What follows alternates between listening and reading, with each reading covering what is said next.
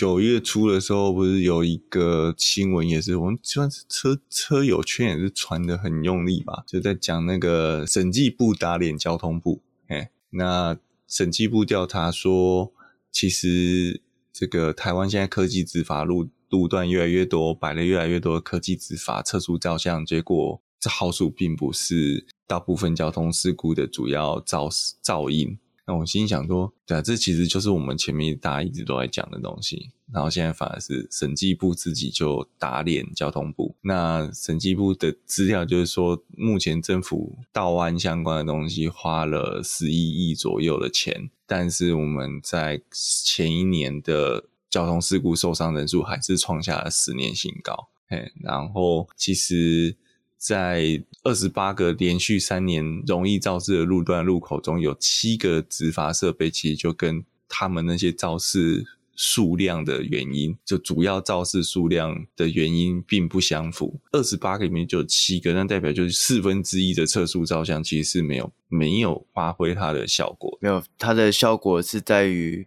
帮国库增加收入。对，然后其实对这个，其实之前就有蛮多道安相关的 YouTuber 或是意见领袖的重点，就是，诶像那时候我们在跟那个巴蛇聊的时候，他也有提到，就是说，如果今天政府的目的是要阻绝交通事故的话，那应当要是用在这个事情发生之前就去各种方式去阻绝它。可是政府采取的事情，常常这些包括科技执法，也是超速跟科技执法啊。超速你可能。不对，你当下也不会知道，除非他那天有那时候有闪灯，不然你也不知道。假设你今天是隐藏式的测速照相机，你可能那个测速照相机摆在那边你都不知道，嗯，那就移动式的哈，不要说隐藏，因为它一定要公告。偷摆的我们先不讲了哈，就是它一定要公告，然后但是你它大部分都是就是会摆在你看不到的地方嘛，机包包连固定式的都是这样子啊，我们的固定式照相机都会躲在某些遮蔽物后面，你有没有发现？对对对对对。还用个树啊，或者是高速路牌啊，对对对，或是前面一个路牌，对，或是一个前面的灯柱。其实你你发现我们的测速照相机设计都不是要让驾驶人先知道这里有测速照相机的哦。对，你先看到了国家怎么收你钱。对，没有错。所以这就是一个问题，就是如果今天真的是要主绝意外，包括就是如果真的是要让民众不超速，你应该是要让测速照相机显而易见。嗯，这样它就降速了嘛。当然，这有另外一个。我们再来，我之后再来说那个，如果有人急刹怎么怎么办？哈，这件事情，嗯，但是你就是要显而易见的让他就不要超速。可是不是我们测速照相机摆那么多，结果是我被照了，我才知道。那我什么时候被照了？我什么时候才知道收到单子？嗯、我是两个礼拜到一个月后才收到单子啊。对对啊，这个这些这个处置完全没有要当下减少交通事故的用意，他就是真的目的只是为了增加国库收入而已。就觉得有点好小，对，其实我觉得这个、这个就是政府单位一直一直交通部啦，交通部一直跟地方政府一直不愿意去拔掉这个呃测速照相的或是交通这种科技执法，真的觉得看来看去都是钱的问题。嗯，嗯，然后再包括后面又有更进一步说那个科技执法，我觉得更夸张了，就是有说要用那个跟中华电信结合嘛，然后说用、哦、对对用影像来抓排气管啊，这个我觉得又更对对对，这个我觉得又更夸张，就是它的出发点是说要抓改装件，好，那所以他就用影像来判定说，你今天机车如果这个排气管不是银色的。他就直接进行开单哦，而且还不是现场开单，而是用摄影机开单。所以我觉得新北市还蛮走在很前面啊。嗯，你就这么相信这个相机的辨识率哦，对啊，当当下光源的问题，然后再就是又不是所有的原厂管都一定是黑色的。嗯嗯，然后我觉得蛮不合理，就是它不是现场开，所以变成你被开了，你要去验车。假设我验车被频繁了怎么办？那这个额外的东，这个额外的造成民众的困扰，这个政府好像也都不管嘛。验验车被频繁就是哦，恭喜你哦。恭喜你过恭喜你没 事哈，对不对？呃，下次再来，哎，欸，真的可能就下次再来。对，因为也有人说，怎么可能原厂白铁管就原厂是白铁原厂管哦，然后也会要被抓去验车。那其实也有车友分享，就是他之前环岛骑车的时候，他就在花莲就被拦下来过，而且他那个还不是被被照相开单的，他是花莲的警察局的员警就把他拦下来，然后认为他这个原厂的白。白铁银色的排气管是改装的哦，然后对，然后就开了单叫他去验车。问题是，他那个甚至他那根管子上面就有 S Y N 的 logo 了，嗯，然后原厂还不认。我说你那国产车都不支援，都不支持了，那这个政府在干嘛？嗯，对，所以我觉得一个很莫名的啦，就是说这个科技执法真的是泛滥到这个部分，我就真的得说，这个部分台湾真的是中国的一部分啊。哎呀，嗯，我我真的是最近有机会去中国一趟，真的觉得中国的不管在哪一个都市的这个科技执法都非常的彻底。嗯，对，然后他们也有导航嘛。然后它那个导航也是跟我们的什么，你可能讲跟神盾一样，它是连那个移动测速，现在连那个移动测速，什么前方路口有科技执法，这些都有带进去。然后它可能还会有时候还再多带一些资讯，像说它这个科技执法，因为每个科技执法可能抓的不一样。哦，前面这个科技执法可能抓的是不礼让行人，或抓闯红灯，或或抓这个违规变换车道之类的。那中国那边更彻底哦。中国那边第一个啦，我在做他们的那个，他们叫网约车，其实就像我们的这种 App 叫车这种，然后你就看到那个沿路上大概每十秒钟那个导航就跳一次，那个就会叫一次说哦，前面有什么什么照相，前面有什么执法，前面有什么举发之类的，你就知道中国那个密度真的是高到可怕。然后重点是他连那个、呃使用手机他也抓哦，嗯。就是代表他拍的很里面，嗯，拍的很细啊，这个、对，拍的很细，然后他的这个影像运算的速度很快，嗯，然后我觉得在中国路上最痛苦就是莫过于那个一直在拍的闪光灯。那其实那时候在说闪光灯是干嘛？那其实它好像那个闪光灯也是不是在举发的路段哦，就这个就更有趣，就是它有些闪路口路路马路上，但是它那个跟台湾的科技执法一样，台湾的科技执法是你。基本上，除了你看到那个摄影机之外，你在道路上行驶，你不会有对科技执法的存在感。嗯嗯，好，因为它不会影响你开车嘛。啊，但是中国那个闪灯是你在路上，它就一直啪啪啪啪啪啊，白天也是啪啪啪啪啪，就是你你是看得到的。对对对，就像我们路上一直有那个 e e-tag 的感感觉。哎、呃，那个不是哦，e-tag 是打蓝色光，对，它不会闪你。中国那个是直接闪光灯，哦，它是无视于驾驶人安全的闪光灯。那其实我觉得是，对对对对对，然后我觉得那是超不舒服的。对，反正对他来讲，驾驶人安全不是他的重点，不是他的这个目的之所在嘛。他的重点是我看到这个区块就会生气啊，要出来发文。对对，所以所以他这个是我觉得很夸张的地方。然后另外就是，呃，那时候我有问在地人，他们说其实那个也就只是要监控你人在哪里而已。其实它不那个爆闪灯反而不是要来开单用的哦，嗯，就是它要监控你这个车子在哪，嗯，那我我觉得这个就是一个呃，好了，中国很妙的地方啊。可是我这次去，我觉得还有更妙的，就是它的导航系统居然连红绿灯的秒数都知道，这个是我觉得屌，这是好真假的，真的很夸张。我们那时候就我跟跟那个网网约车司机在聊，然后他就讲到那个 APP，就是你哎可以知道公车现在在哪一站啊，地铁现在是不是要进站，在哪个位置？我说这个这个其实在国外都有啊，这个以台湾的很多 APP 都有。就是你有在做政府的都有做到，对，政府有把这些 API 公布出来，但是 我第一次知道，第一次看到那个红绿灯快快要变绿灯的时候，那个 App 就会提醒说，前方绿灯前诶前方路口即将转为绿灯，请准备出发。哇，这个。真的是这个真的屌，因为世界怎么跟得上中国？对，因为它这个这个并不是那个有些那个前车驶离提醒，有没有？对，有的那个前车驶离提醒是它不是看灯号的，它是啊，有的可能特斯拉是看灯号，然后但有的就是你是看前车走掉，你没走，它会提醒你，然后你看灯号也要等灯转绿了嘛，对不对？它不是哦，它它这也不整合车机的，它真的是手机的 APP，所以真的是网络上面去同步说，它今天这个路口的灯号已经要转绿灯了，嗯。这个大概是，这个真的是我我看到是我觉得蛮屌的，这个是夸赞的屌，夸赞的屌好像听起来也怪怪的哈。对，真的是我我觉得中国真的有很多东西，我觉得两边都一样啦。台湾人很多可能不是那么了解中国的状况，中国那边人也很多人可能不是了解台湾状况。像我那这次去，就很多人就问说：“诶，你们那边也是用支付宝吧？支付宝个鬼啊！”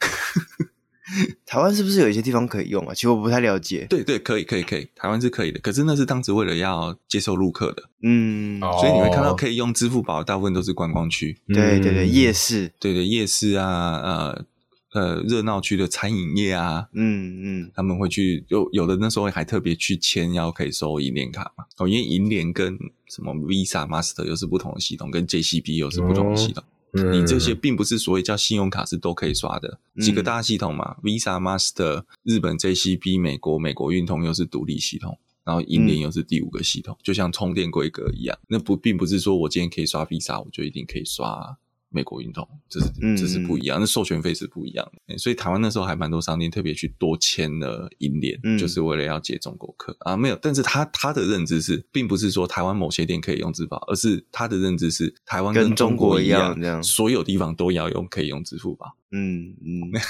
他说没有。这是另外一个世界，呃，不过没有，他是理性讨论，他并不是觉得你们准台湾一定要怎样这样之类的，嗯，只是就是我讲的就是没有过来过，没有看过，你就会有时候投射会觉得世界就是长这个样子，嗯，对，嗯、对。不过还有一个就是不礼让行人，这点就是两岸一家亲呐，嗯，行人乱走跟不礼让行人这两件事情是倒是。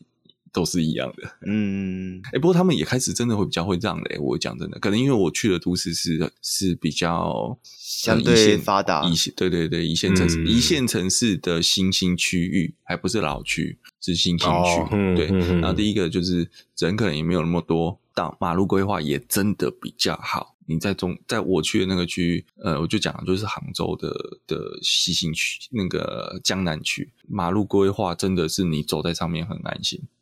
嗯嗯，当然还是要看一下啦。有些有些车还是不不不管你的，但是呃，基本上你有一个行人是有安全的庇护区。嗯嗯，这个你说台湾多先进吗？真的在在道路这部分是非常的落后。嗯嗯，就是要需要时间去重新整理过。嗯，不过这个也是我有说不是所有中国地方都好啦。你在上海。的老区域就跟台湾一样，没有办法独耕嘛啊，你没有办法独耕这些旧的道都市规划，你就没有办法有机会去重建成行人友善的方式。嗯嗯，对啊。然后我昨天就看到一个笑话说，说就是说 A 在跟 B 抱怨说，哎呀，前面那一排都更吵好久，就是没有办法过。那这就是住户太鲁，是那些散户太鲁，就是一直没有办法过，所以这都更没有办法退。然后 B 就跟 A 说：“你有试过在附近挖一个深十二米的排水，就是 就是 掏空它十二米看看嘛，在旁边 强制都根，对，强制都根。哎，这真的超赞的！那时候这就是另外一个闲聊，就是说，哎，他他用小面积这样搞，然后如果那个房屋歪掉那户，真的大部分人同意都更的话，他等于马上赚了大概约略三倍面积的都更呢。哦，嗯。”对，这是超腹黑的，免费而且就独家，嘿，瞬间独家授权这样。对对，但是要小心的，不要跟大直一样，搞得二楼变一楼这样。没有，这就是大家说说，你认真思考，他自己盖都盖成这样，你还敢给他独根吗？哦，对，对不对？对，还敢再租一次吗？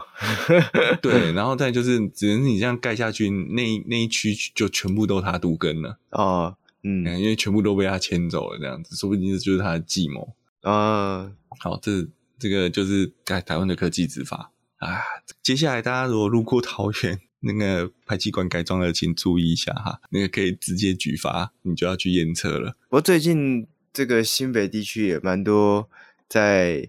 抓，特别是晚上的时候在在抓这个排气管，那就是连同那个环保局一起出来。因为昨天刚好晚上去公园运动的时候就。经过马路就遇到，想说，哎、欸，嗯、这么特别，而且它就是特别是针对，而且我觉得可现在的大大部分抓排气管改装都是针对汽机车啦，机车对，没有错，对对，它汽车是有两个原因，是因为汽车在下面不容易直接辨识，嗯、你便要趴下去看，才对。才，呃，爬下去还不一定看得出来是不是原厂的，嗯嗯，然后你可能要听声音，但是你讲的有些大排量的车。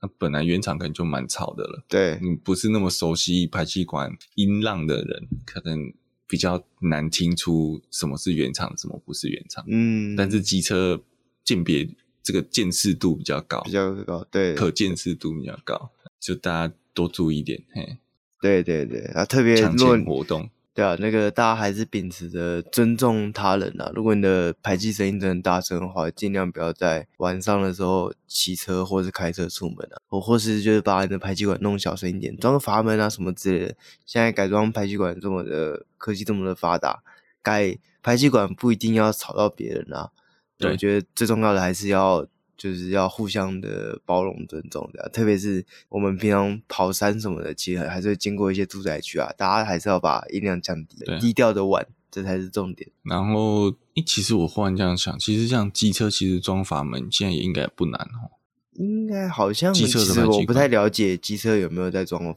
就是原厂有没有这样的设计？现在大部分都没有啦。嗯，因为机车的排气管毕竟便宜嘛。对，嗯，它成本考量，它不可能做这种复杂。但我觉得一些很多东西都可以做的很简单的状况下，其实好像应该不难。电吸可能是个问题，嗯、那部分没有电线走线。哎、欸，没有那个很多的排气管阀门，像我那台的阀门，它就是纯机械，就是流量看流量高低这样。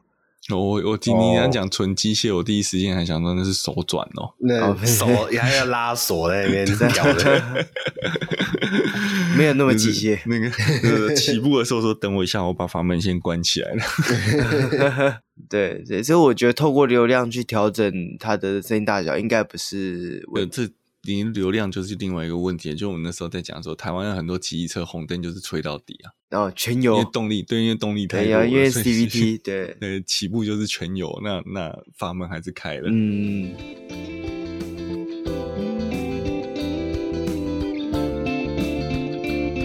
好，大家好，我是蜜龟，我是卷毛，我是学长。好，那本周啊，我们来聊一下这个呃，二零二三年的 IAA Mobility 慕尼黑车展呢、啊。那其实我们在可能呃，听众朋友可能会觉得说，哎，奇怪，这不是上个礼拜还是上上礼拜的事情吗？那其实是因为，毕竟 IAA 的这个慕尼黑车展，它算是一个蛮大的、蛮蛮大型的汽车活动啊，汽车相关活动啊，嗯、所以我们就想说，趁着这一次，刚好也是因为这个在慕尼黑车展上面有蛮多场。牌都有发表很多他们的新东西，所以呢，其实整个资讯量也颇大了，所以我们也就趁这一次的呃课，或者说这两次的大题啊，跟大家做一个比较全面性的分享啊，来跟大家看一下，因为这一次的 IA 的活动上面有什么新的东西啊。好，那呃，首先要提一下这个 IA 之前啊，几乎都是在法兰克福举办。那上在上一届二零二一的时候呢，就算是第一次到了慕尼黑。二二二零二二吗？二零二一还是二零二二？因为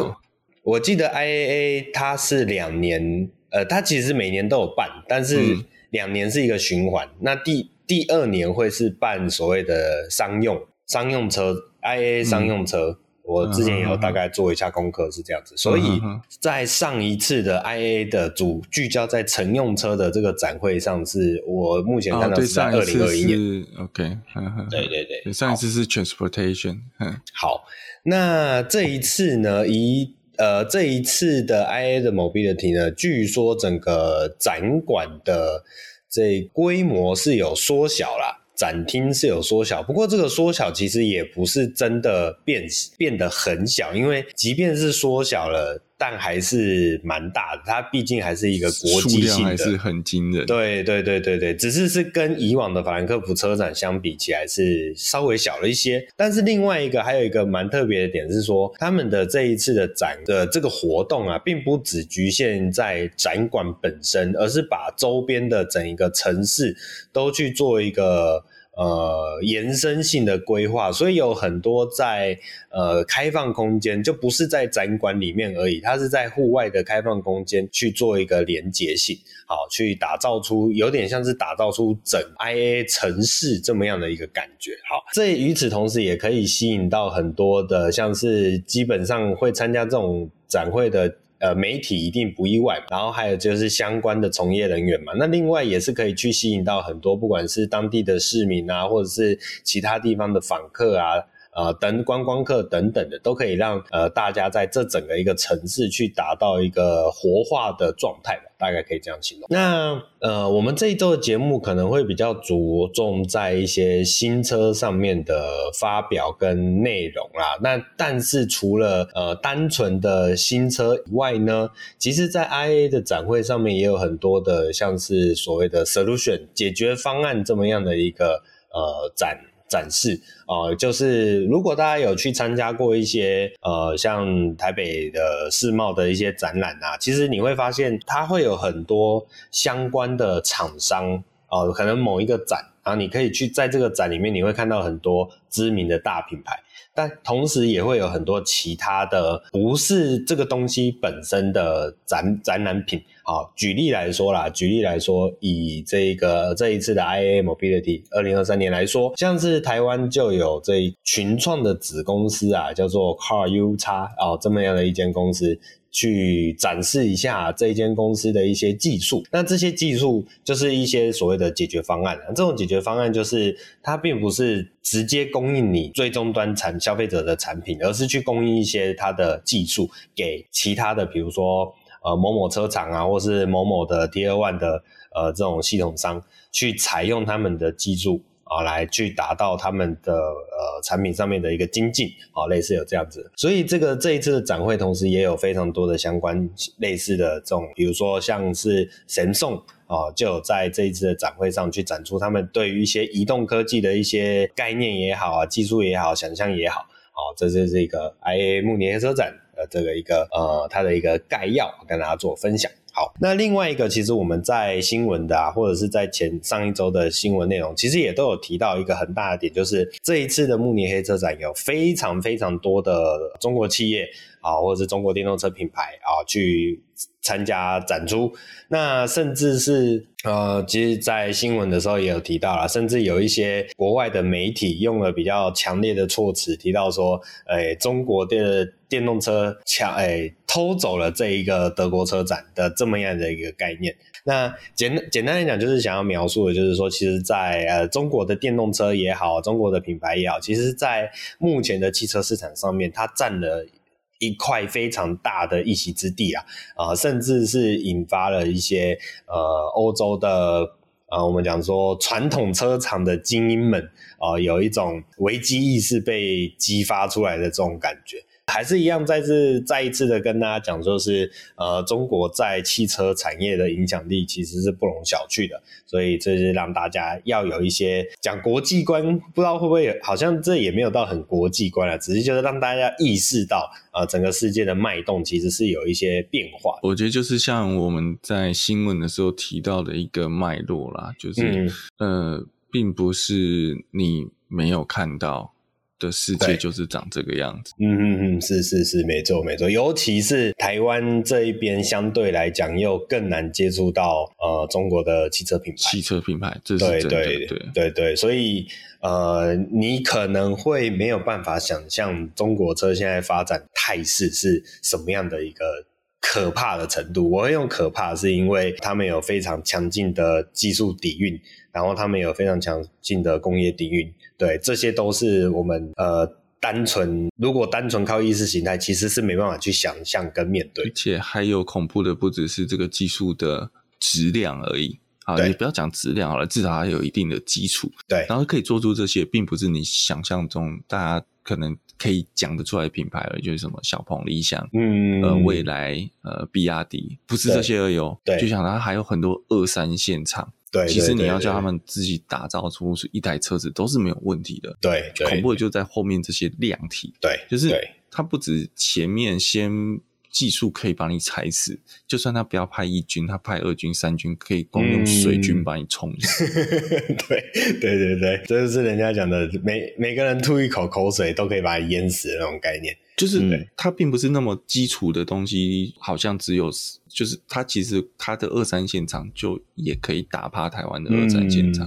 嗯嗯，没错没错。等一下，台湾的汽车有二三线吗？诶、欸，就是没有，只有一线。对，我只有做乘车，零组件我们很强，但是做乘车的只有一线而已。对，全台一线这样子，通岛一命。我觉得也不用担心说台湾会对中国车市的不了解，因为我们现在年轻人很爱用抖音跟小红书嘛，哦，所以以后大家认识的不会是纳智捷，可能就会说，哎，为什么这个车？以后年轻人可能就觉得，为什么这个车在这种。影音平台上很红，但是台湾好像看不到这样。对对对对对对对，有有这种有这种感觉，没错没错。不过的确，我这次现场去看到很多台湾没有的车啦。嗯，就讲像我有看到极氪零零九，那个车真的、嗯、现场看没有很大台。嗯，在路上跑的时候你觉得没有很大台，但是那个那个棱角真的是超明显的。嗯嗯，识别率很高。嗯，这一台车好了。那虽然讲了这么多，好像这讲了中国很厉害啊，没有，我这再一次强调，我们不是要捧中国，我们是要让大家知道，哎，要有忧患意识啊，我们要跟欧洲人一样感受到这个威胁。好，那既然是德国慕尼黑车展嘛，那其实还是得来先从汽车的传统霸权哦，欧洲车厂来讲起。好，那首先呢，我们来第一台跟大家分享，就是啊，来自于 B N W 所推出的这一款概念车，叫做 B N W 的 Vision New Year Classic。那这一款概念车呢，其实它这个。New Year，那 Neue Klasse 在德文，这个是德文的，那翻译成英文其实就是 New Class 的意思，就是一个新的集聚嘛，可以这样去解释吗？好，那这一款车呢，它其实是一个尺寸跟目前三系列接近的一款 Sedan 的概念车。好，不过呢，这一款概念车其实园长有提到啦，它这一款概念车并不会正式的投入量产，而是会将这一款车在设计上的一些。走向啊，或是在设计上的一些概念啊，会呃延续到接下来的 BMW 的全新纯电车款的产品设计上面。那在二零二五年的时候，预计会率先投产呃一款呃 Sedan 以及一款 SUV 的车型，后续则会基于这个整个电动车平台去推出六款的新车。那这就是等于说是宣告了 BMW 在短期内的一个目标啦，也也就是去显示出他们要往纯电化走的这个决心跟他们的企图。那从这一款 Neue Klasse 来看到的话，其实主要有几个特点啊。第一个特点，我觉得这一定要先讨论的就是 BMW 很精神性的呃双肾的这个水箱护罩的设计，或者我们讲说前脸的造型设计啊。那呃，在这个世代的 BMW 的新车燃油车的部分啊，不止燃油车啦，就是这个世代的 BMW 的车型设计最为人诟病的就是那个非常巨大而夸张，而且是。垂直布局的这个双衬型呃前脸设计，那其实我们之前也跟大家跟大家聊过很多次，在 B N W 的这个执行长其实也有提到，他们就是为了要去发去制造话题，所以故意把车型设计的呃非常的有独树一格。啊，丑！这个我只能说美丑，每个人的定义是不太一样的。对对，那毕竟他们是欧洲霸权车厂，我就不好意思讲太难听的话，不然我怕到时候又有哪一家的公关要生气气。好啦，对了，就但是无论无论怎么说啊，这个世代的 BMW 的车型设计真的让大家颇有微词。那这一次呢，这个 Neue Klasse 的这一款车型设计的这个前脸造型啊，它就反而变成的是这种横向的布局，就是啊 B N W 那个双肾型的造型啊，从现在的直立式又大又宽啊，变成了细长然后横置啊这么样的一个横向布局的概念。那两位觉得这样的横向布局有办法比较接受吗？嗯，我比较觉得可以接受，诶嗯，但我自己也觉得 OK OK，我自己也觉得比较可以接受。哎、欸，那那个现任车主，你有没有什么想法？哎、欸，你刚刚讲的车，其实我没有看到，没有没有，就是 那个的、那个，就是 BMW 现在的就是概念车的这个车型车头设计的风格啊，转往横向，然后比较细长。好，等我一下，我看一下，好，没问题。显然，这个现任车主没有。很在意 未来的 BMW 长怎样，因为因为现在在卖 BMW 就已经长得很奇怪，很丑，你已经放弃了，就对了。哦，我看到，我看到，我看到这个新闻。哦，Oh my god！欸、我觉得这个很发自内心的，对，这个这个这个一定要剪进去。这长得不像 B N W 啊，就是很怪耶。呃，对啊，还是这个已经太太太前卫，概念太概念概念，没有没有，不会，我觉得这个是趋势，因为你你看他上前一阵子另外一台那个 D D 那时候是在展示那个电子纸，电子纸对，跟原原大原台原大。就是跟台湾那个电子纸厂变彩色的嘛，然后跟成来变动态痛车的那个，那个其实那时候的那个投射式的，因为那时候的那个鼻孔不是物理的，它是显示出来，其实大概就是这个、嗯、这个版型了。对对对对，就是这种细长，然后横横式布局的，嗯，所以就我觉得这个是 BMW 的方向，嗯，对对。但不得不说，它的后面尾灯的那个菱角的设计跟。这个新的二系列就是，呃，新的 M Two 啦，嗯、有有的车尾有有那么一点像，就是很多有棱有角的设计，这样。嗯，有有对，有有点这种感觉，对。所以好，总而言之，就是 B N W 接下来的这个造型呃造型的设计走向，大概就可以以这一款。这个 Newer Class A 去作为这计呃推论啊，因为说推论啊，就是未来的设计法。我觉得还有一个有趣的地方是，你看它侧面，它有一种复古风。哎、对对对对，对，现在的车都是上窄下，我讲前后端哦，哈，因为它有点像是山丘型。嗯嗯有一种朝向流线程度嘛，所以都是上窄下宽。对，我觉得你的下缘会比车头的上缘更突出。对，它不是耶，它这台车的前后都是上缘比下缘突出。那你像早年就讲，真的是三十年前以前的 BMW，嗯，三四十年前以前的 BMW 那种往后收对的鲨鱼头的那种概念。嗯，然后它不止车头这样，它连车尾都这样，就是有点像回到以前复古风的那种。嗯，感觉没没错没错。其实这一次品牌也有提到，就是他们想要延续一九六零年代以来去对当时品牌重塑的一个一个走势啊走向啊，对啊，所以确实有一些复古。这个复古不是真的就是完全复古，就是有一些过往的呃经典的元素可以再套用回来，在这一款呃或者讲说未来的车型设计上。对，那比如说还有一个像是 BMW 很经典的这个。Hofmeister Hofmeister King 这样的一个叫做什么霍夫曼转折这样的一个标志性设计，然后也都会保留在未来的车型上面。对啊，这也是这一款车上面这一款 Newer Class A 可以看到的一些特别的呃标志性的呃部分。如果这个车是真的会，就是因为刚刚讲这个就是一个。设计上的概念嘛，对对，对。所以如果这个车真的推出长这个样子的话，我会怀疑边那不是请这个 GTA 的车辆设计师来做的，是不是？对，搞不好就是那个 GTA 的车辆设计师这个跳槽转职，有没有？从电玩做到。这个对对对对，算是梦想成真吗？对对，就可以去再拍一部电影。那另外一个点，我觉得想特别提到的是，包含像是待会我们也会聊到的 Mercedes-Benz 所发表的概念车 CLA 的 Concept，就是你会发现，呃边双 B 大厂这一次所发表的概念车，都回到了传统的三厢布局，也就是我们传统讲说 s t a n 的这样的一个呃主体造型。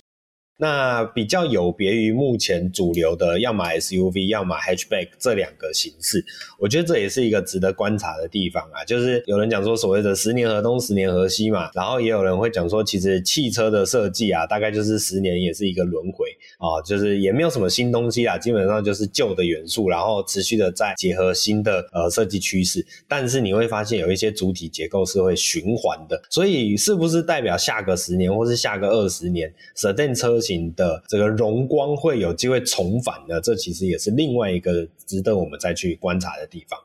好，那这款车刚刚讲到主要都是外形的部分嘛，那内装的部分，我觉得其实内装的部分，我一直觉得现在不管是概念车也好，还是新车也好，其实没有很少会有什么真的比较新颖的设计出现的，因为呃现在的这个设计思维一贯的都是走比较所谓的简洁风格，然后中间会尽可能的放上这个主体的大荧幕去显示各种资讯，所以我觉得呃内装的部分一直以来都是我比较没办法去做很好的描绘的地方。那这一次这一款 New Classic 的内装的话，大概主要就是会强调它的不管是这种所谓的再生材料的塑料材质啊，或者是一些这种比较像是用使用了亮黄色的灯芯绒内饰哦，去打造出来这种比较有家具家饰风格的这种舒适感哦，或者是呃车内的实体按键减少。这这么样的一些设计思维啊，大概就是这些。那因为这是一款这个概念车啦，所以在动力方面就比较没有什么太新的东西可以去描述。那我们就等到有实际的产品出来，再跟大家做进一步的讨论。好，这这一款就是这个 BMW 所推出的新的，在这一次 IAA 慕尼黑车展所推出的这个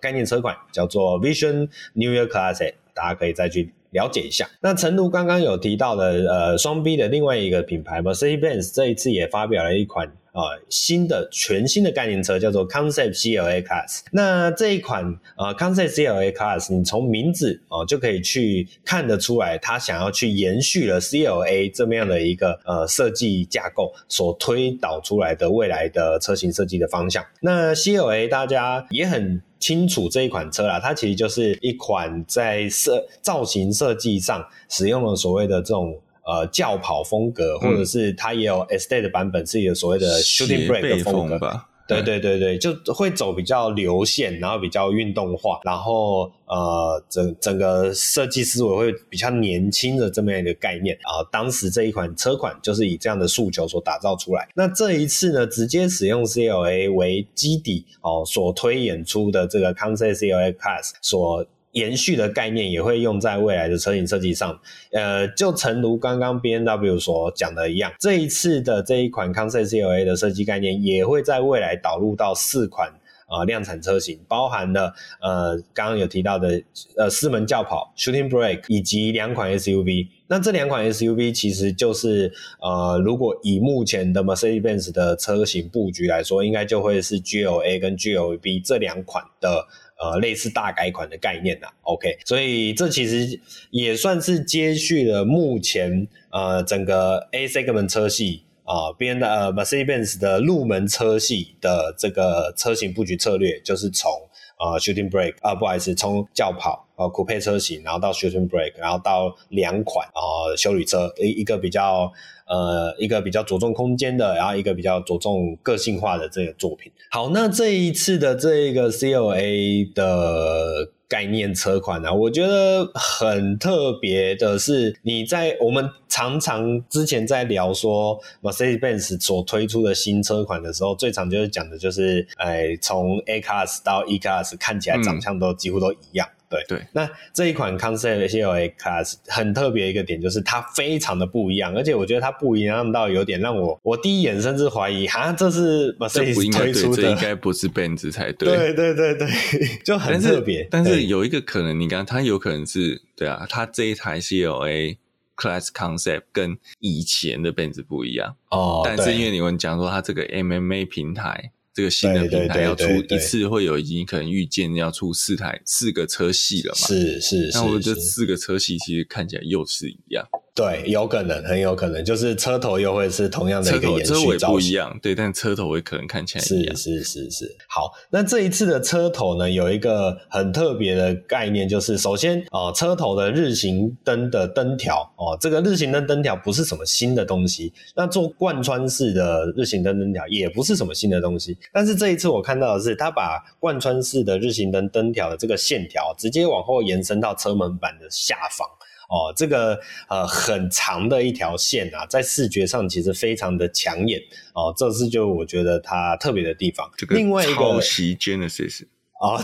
对对对对，有有一点像，有一点像。对，那下一个很明显的识别就是它的它这应该算车头灯的吧？还是那个算日行灯？我觉得是车头灯。你讲的应该是像眼睛的那个。对对对对对对对。那它的这个车头灯的造型啊，使用那个三个爪哦，这看起来是我，但我不太懂是这个这个灯型要怎么做投射啊？哎，对对对，这也是我在，所以我刚刚会提出疑问说，这是不是车头灯？就是因为这个亮度够吗？它足够就是照亮的反光镜的。嗯呃，怎么讲？空间，因为投射车头灯是有要投做投射的，所以对它有它的光学限制。对对对，呃。除非它就是镭射头灯，嗯，哦，镭射头灯那就有可能做得到，这样可以打到足够的远，但是足够的宽，嗯，我觉得这个真的要看到实车才知道它投射出来的灯型是光型是长什么样。对对对，不过也有可能是因为是概念车啦，对吧？可能在实际量产车的时候，灯的部分会有一个别的设计吧，我在猜，我我现在不是很确定这个。三爪的这个，你会叫它三爪，但我觉得我看起来，我觉得看起来很像那种以前在看那种布偶里面啊，对对对，卡通卡通里面的布偶，那个眼睛是缝纽扣嘛，对对对对对，那种感觉那个缝上去的那个眼睛，没错没错没错，对，很有这种视觉感，这也是它非常微妙之处。而且除了车头灯以外，其实车尾灯也是类似的设计啊。对吧？所以我不确定它这个是概念车所所做的造型的呃视觉风格呢，还是在量产车的时候也会这样子有相对应的导入呢？那这个就是要后面再继续观察。那另外一个再就是它的水箱护罩那一边的设计啊，因为这一次它等于是以往水箱护罩的整个主体面积直接下移到一个比较偏下的呃视觉风格上面，就是嘴巴。对嘴巴，对，所以整体来说跟以往的 Mercedes 有很大的不同啊，所以这这都我觉得非常特别之处。其实你看，有贯穿式头灯。然后又有眼睛，嗯、又有嘴巴的构型也更位置更合理、更完整，根本就一眉道长嘛。对，对，有有有，对，很像那个叫什么李什么音，对不对？对，哎，嗯，对，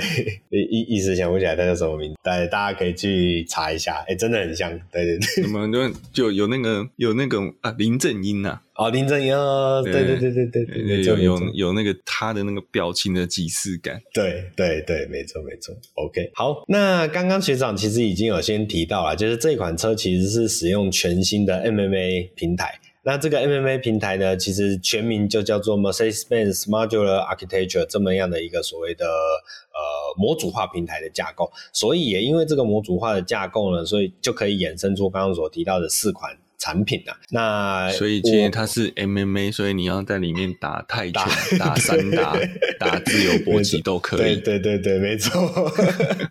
反正看谁看谁赢啊，看谁强谁就会赢。这个平台架构目前的资讯啊，可能也还不太多，我们就稍微带过就好了。OK，有提到说，呃，有提到说它的。WLTP 的测试范围的规范下，可以达到七百五十公里的续航里程啊！七百五十公里很长哦，以目前来讲算长，尤其是这种小型车级距哦，而且也比它现在的 EQS 还长。嗯嗯，我觉得那就是接近于之前它那个超长距离行程概念车、啊嗯、那个 EQXX 是是是的一些测试出来的结果。对对，那就是看它是不是在电池上面有比较呃比较厉害的布局啊，或者是什么新的技术导入吧。对啊，那除这这些之外，我这边 MMA 大概做一些延伸啊，不过这个延伸也是比较是资讯面、嗯。就第一个它，它呃会结合光达。来的、嗯、哦，这是 MMA 一定会带在里面的，是。然后再就是他自己这次的车机就变成是跟 NVIDIA 结合，嗯，这是我要说什么？学佛佛吗？哦，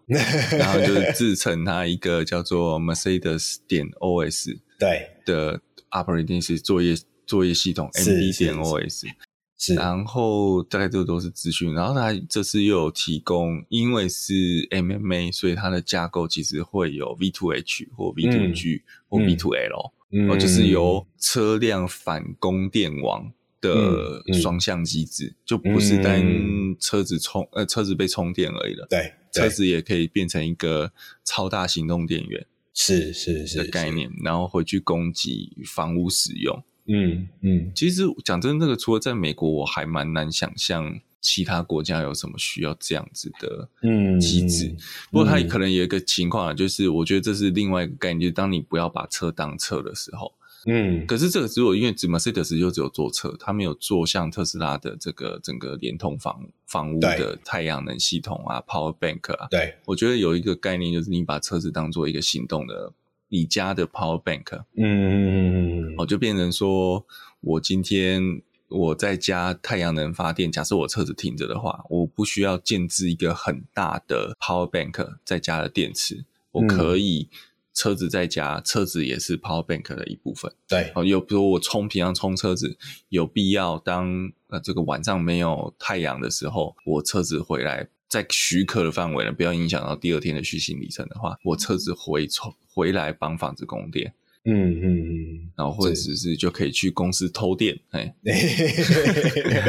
偷电回来家里用，就跟公司装呃下班前都要把两罐二二 L 的保特瓶装满再回来。或者是那个在科技业上班，下班就是顺便把家里晚餐吃的水果什么都打包一下，这样子。啊，对对对，没错没错，对，好 OK。那所以刚刚也提到的，他的一些这个对外的联系还有它的系统啊，然后内装我补充一下，它的内装其实是算是 MBUX 的这个延伸延伸的版本啊。对，那呃，我觉得蛮特别的是，你看哦，BMW 所发展的这一款。哦，所发表的这一款概念车，它的内装其实是走极致简约风，嗯、但是相比之下，CLA Concept 所发表的这个内装其实是完全的奢华风格。对，所以这两家的这个设计概念其实有蛮大的差异啊。包含其实像 CLA Concept 的外形设计上也是走那种很繁复的豪华风，像比如说它的这个轮圈设计哦，上面这个轮圈啊上面打了非常多的三芒星的孔啊，看起来有点点点，对对。可是我自己觉得有点密集恐惧症。其实。不止它的轮圈，它的车顶全景式天窗玻璃也是啊，嗯、是是，是，上面都是三芒星的、啊。我真的觉得这这个会密集恐惧症。对啊，但这也就显示出这呃 B N W 跟呃 Mercedes-Benz 完全不同的设计思维跟理念的展现啊，这也是还有一个。我觉得就就其实虽然说现在只要电动车都强调是什么环保材料、什么、嗯、可回收材料打造，嗯、那变变值这次当然也是不不意外，它也是讲的它的材料、嗯、就是座椅材料啊，很多地方都是可回收材，是是是，都是从回收材料，不是可回收而已，而是它就是从回收材料做成，对对。但是我觉得造型上你看不太出来，你感觉不太出来，可是 B N W 那一台 Neue Klasse 就很明显，那个保感就像环保材料。对对对对对对对，就是我觉得还蛮特别的，因为以前想到 BMW 都会觉得比较战斗。不不，也有可能是因为概念车它想要彰显环保气息，所以它硬化就用那个颜色、哦、啊。实际上量产它可能还是素面的，可能有可能有可能。对对对，所以总而言之，这两大啊双 B 两大车厂的这个呃概念车的发表啊，其实可以去看出很多不同的微妙之处啊。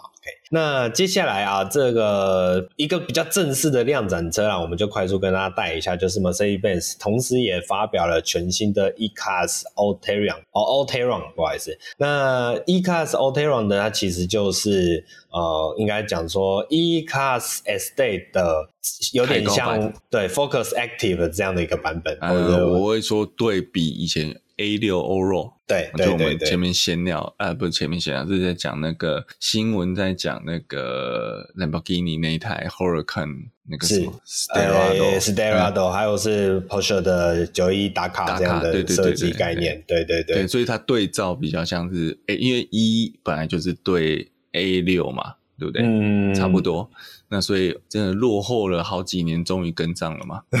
那 A 六 Allroad 都不见了。他现在才出来，是是是是，对。那这一款车呢，其实在我我好像差不多是两年前吧，就跟大家聊过这个 C Class 的 Allterrain。OK，其实就是设计概念都一样啦，就我们就不多做做赘述啦。反正就是呃一款这个我们想说旅行车，然后把它架高，然后加上一些防刮材质的轮拱哦，去。是这次 IA 才出来吗？对，之前的是 C Class。这一次我看到其实以前就有了耶，以前就一六年就有了。哎，那应该是说大改款。哦，就是跟跟上 E Class 的大改款了。对，那反而是这次好像，哎，A 六改款也好久以前了，对，就大改款后的。Alteron 啊，但的确是新的，是是是，对。不过，诚如学长的疑问哦，就是呃，这看起来也不是什么新东西哦，所以我们也不会 太多的琢磨，只是就跟大家讲一下，哎，这算是这一次呃 IA 车展上一个算是比较接近啊、哦，比较接近市售产品的，对对对的一个东西。那整个造型上其实也就维持了呃 E-Class 的一个设计风格啦，这个就没有特别去提。再去提点，那这款车也配备了所谓的电子气压悬吊啦，所以它其实可高可低，所以就是可以看你的实际应用需求去调整你的底盘状态。像比如说底盘离地高度可以向上提升二十六 mm 啊，然后甚至在高速行驶状态下，车子会自动帮你调降十五 mm 哦，有这样的一些哦所谓的科技哦在里面。好，这也是它的。呃，这个卖点之一。那动力的部分也有什么四缸柴油、六缸柴、六缸汽油、PHEV 等等之类的啊，我们也不多做赘述啦。好，那总而言之就是跟大家分享一下有这一款新产品的出现。我我觉得这个车蛮有意思，就是它的取向。呃，我们其实以前都讲了 C Class 跟 E Class S Day，不管是改款前或改款后，是那个造型是比较没有那么运动的，比较。老气的，对对对，比较斯文的这样讲，是是是，对，是挂 All-Terrain，All-Terrain 讲错了，因为挂 All-Terrain 感觉好像不太合诶、欸，嗯，就是就是，诶、欸，因为 All-Terrain 感觉就是要有点 Off-Road 或是户外旅游需求嘛，对，就是不能太斯文了，对对对，然后呢，这台车就。感觉气场上不太相容。嗯，我我可以理解你想表达的意思，不过我觉得这可能就是又会有一个特别的市场定位。哦，对对对，讲到市场定位，同时要补充一下啦，因为这一款车其实之前本来应该是欧洲当地的，但是呢，这一次好像有听看到说，就是这一款车会要。进军美国市场，这个是因为这个美国市场对于这种多功能性的产品也会有一些呃需求，甚至 Mercedes-Benz 有研判啊，一些先进国家的 SUV 的发展其实已经趋近于饱和了，所以要开始把呃整个市场步调转向这种比较跨界的啊，或者是多功能性的车款去布局哦，这也是一个在市场面上面的一个特别的呃探讨之处。好，那学长还有想要补充这一款吗？嗯，没有，没有，好。好，那我们就再继续往下了啊。这接下来的下一台，呃，也算是大厂啊，就是呃，来自于 Mini 啊，Mini 就是它虽然是挂在 BMW 下面啊，但也是在这一次的 IA 车展上面发表了两款 EV 车型，那分别是 Mini Cooper EV 以及呃 Mini Countryman EV。好，那简单来讲，就是一台是 Hatchback 版本，然后一台是 SUV 的版本这样的一个概念。那因为这两款车本身就有这个燃油车型虽然它不是同一个平台啦，但是这个在车型定位上，我觉得跟之前差不多，我们就没有再多做赘述。那造型上呢，其实大家可以去查一下，其实在整个造型视觉上，其实蛮延续目前的 Mini 的主体外形，那只是去做了比较呃电动化之下的一些呃细节的视觉修修正，比如说这种像类似封闭式的车头设计啊，然后使用新的这种比较。新科技的头灯啊，类似这样的状况在里面，所以在外形设计上面，大家可以自己去了解一下。那延续的 Countryman 其实也是类似的设计思维，但是在车体的不管是造型上面呢，线条上其实都没有太明显的变化。那内装的部分呢，也维持了一贯的这种呃 Mini 的这种造型设计，尤其是中央啊圆形的 OLED 的荧幕哦，我们之前在某一集节目其实有跟大家分享过啊，这也算是 Mini 非常。标志性的呃，这个。内装的设计特征，那觉得其实两台车的内装设计的布局都差不多。那比较有一个我觉得特别之处是它的冷气出风口。呃，Mini EV 的话，它的冷气出风口是设计所谓的横置式的这样的是一个造型，但是 Countryman 可能是因为整个车型比较大的关系吧，所以它改采用了这种直立式的啊直线条的出风口的设计。哦的呃，我觉得在呃设计思维上还蛮呃有它独到之处。因为现在很多车型都会尽可能的去共用它的主体设计，在共用主体设计的这样的一个思维下，就会导致很多零件啊，很多造型布局都会去沿用，去节省相关的成本。但是这一次的 Mini 呃 EV Mini Cooper EV 跟 Mini Countryman EV 倒没有这样子，为了硬要为了共用而共用。我觉得这在造型设计上是呃我自己是比较喜欢的啦，有一些车型差异化的感觉在里面。对，不过真的营养越来越好，呃，营养越来越好，哦，越来越大台，对，没有错，Mini 都不 Mini 了，对对对对，就是刚好它有放这个历代车型 Mini 车型的一个视觉的、嗯、呃。比较啊，眼镜图，对对对，从 Austin 哎，是 Austin 嘛，Austin Mini 进到 BMW Mini，其实就已经是一个很明显的放大了。然后到现在的 EV 版本，你可以看到整个车宽是明显的放宽非常多。那车高反倒是没有什么太巨大的差异了，但是车宽是非常的明显的，对啊。这也是刚刚讲到一个重点，我觉得很棒，就是 Countryman 哦，对，Countryman 长度也长非常多。呃，是是是是。但是我觉得这个 Countryman 至少这次的一个特色，就是以前我们在看 Mini 的时候，从车头你不太容易分得出这是 Clubman、嗯、Countryman 还是标准 Mini、嗯。但是这次的 Countryman 感觉就真的像你讲的，就自成车系了。是是是车头灯的样子就很明显的不同。对对对，车呃一 Mini Cooper 是圆形的，就是很传统的标志性的圆形，但是 Countryman 它就是走了一个多边形，然后带有锐角这样的。呃，视觉氛围，他就应该说，Countryman 这这个 EV 的 Countryman 一看，大家就觉得哦，好，这是一个 CUV 的概念了，可能还没到 SUV，对对对，变比较厚了，就真的是一个比较大台的车，不像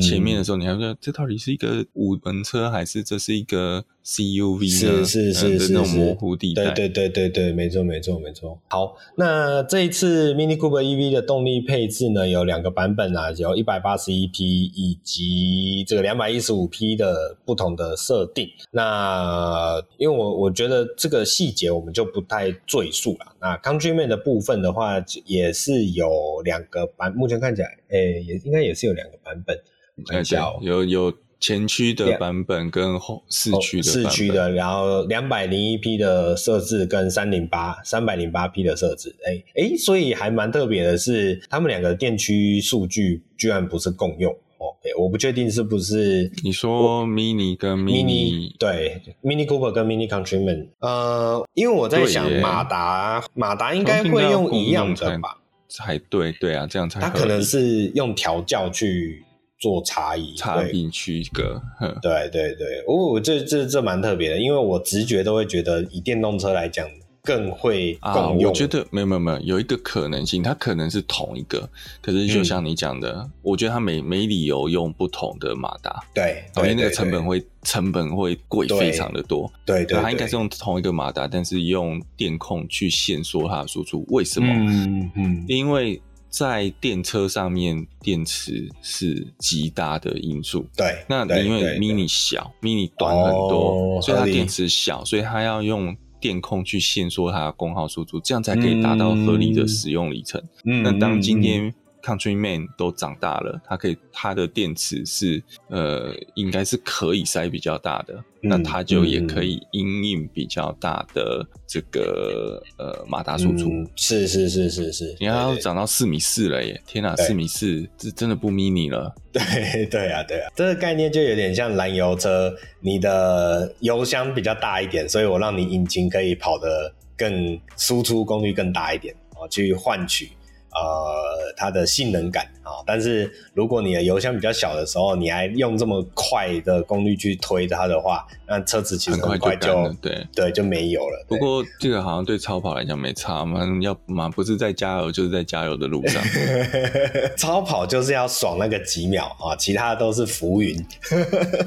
对，以上就是这个来自于这个德国慕尼黑车展 IA 车展 Mobi 啊 IA Mobility 车展上面啊，这个我们讲说传统。哦，汽车霸权啊，来自于双 B 的一些呃未来的布局啊，跟这一次 IA 展会上面给大家展示的新的东西。好啊，那接下来下周的节目啊，我们也会继续来为大家带上呃其他车厂所发表的呃那些 IA 车展上面呃值得一看的东西跟车子车款。好，所以大家也不要忘记追踪我们下个礼拜的节目。那我们这礼拜的节目就到这边啦。喜欢节目的话，记得帮我们按赞、订阅、分享，不管是脸书啊、Instagram、YouTube、Podcast 各平台都可以帮我们做留言、按赞、评分。那我们就下礼拜再见，拜拜，拜拜。拜。